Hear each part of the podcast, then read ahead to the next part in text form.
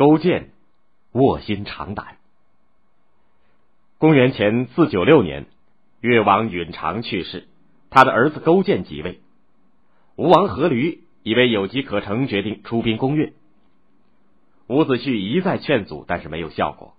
结果阖闾战败，自己身受重伤，在回国的路上就死了。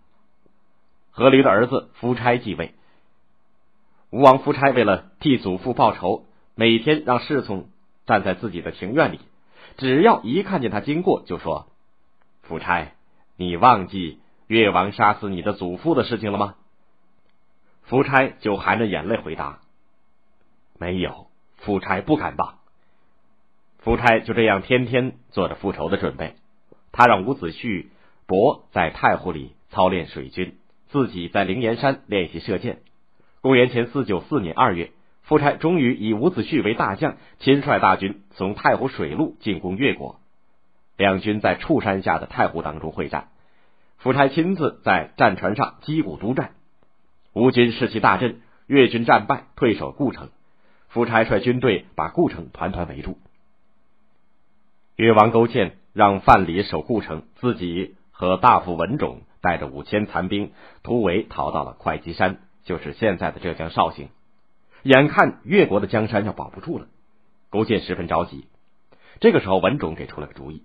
他让越王马上派人到王宫里选了八名美女，再加上许多碧玉和黄金，自己连夜送到吴国太宰伯的军营内，请伯帮助向吴王说情讲和。伯是个贪财好色之徒，得了这么多礼物，就带着文种去夫差处说情。越王愿意向大王称臣，越国的珍奇宝贝愿意全部贡献给大王。只求大王保留他们的宗庙，不要灭掉他们的国家。夫差开始不答应，说：“我与越国有不共戴天之仇，怎么可以讲和？”伯又说：“勾践愿意带妻子来吴国赎罪，做您的臣仆，将来他的生死都操在大王的手里。实际上，您已经得到越国了，同意讲和，只是为大王留下个好名声罢了。为什么不答应呢？”伯一向对夫差投其所好，百依百顺，因此夫差十分信任他。见他这么说了，夫差也就点头同意了。这个时候，伍子胥赶到中军帐里，听说要和越国讲和，就对夫差大叫道：“不能议和！”夫差却对伍子胥说：“老相国不要着急，待越王送来礼物，我一定分给你一份。”伍子胥气得七窍生烟，恨恨的退出中军帐，对天长叹说：“唉。”等待越王接受十年的教训，十年生聚，不过二十年，吴国要灭亡了。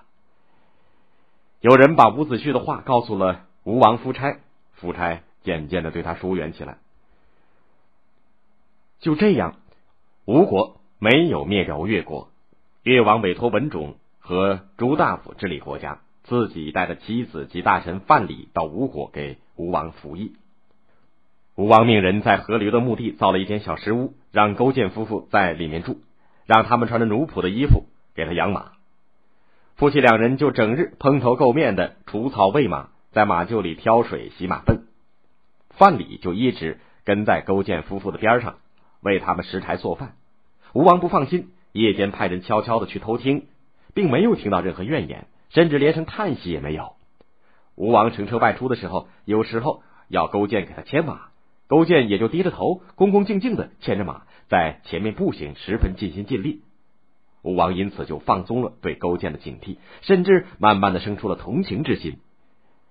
一晃三年过去了，有一天夫差生病，勾践请求去探视，当着夫差的面，他用手指蘸着夫差的粪便放到嘴里去品尝，为夫差辨别病情。这一次，夫差被大大的感动了。病好以后，他下决心。释放勾践回国去了。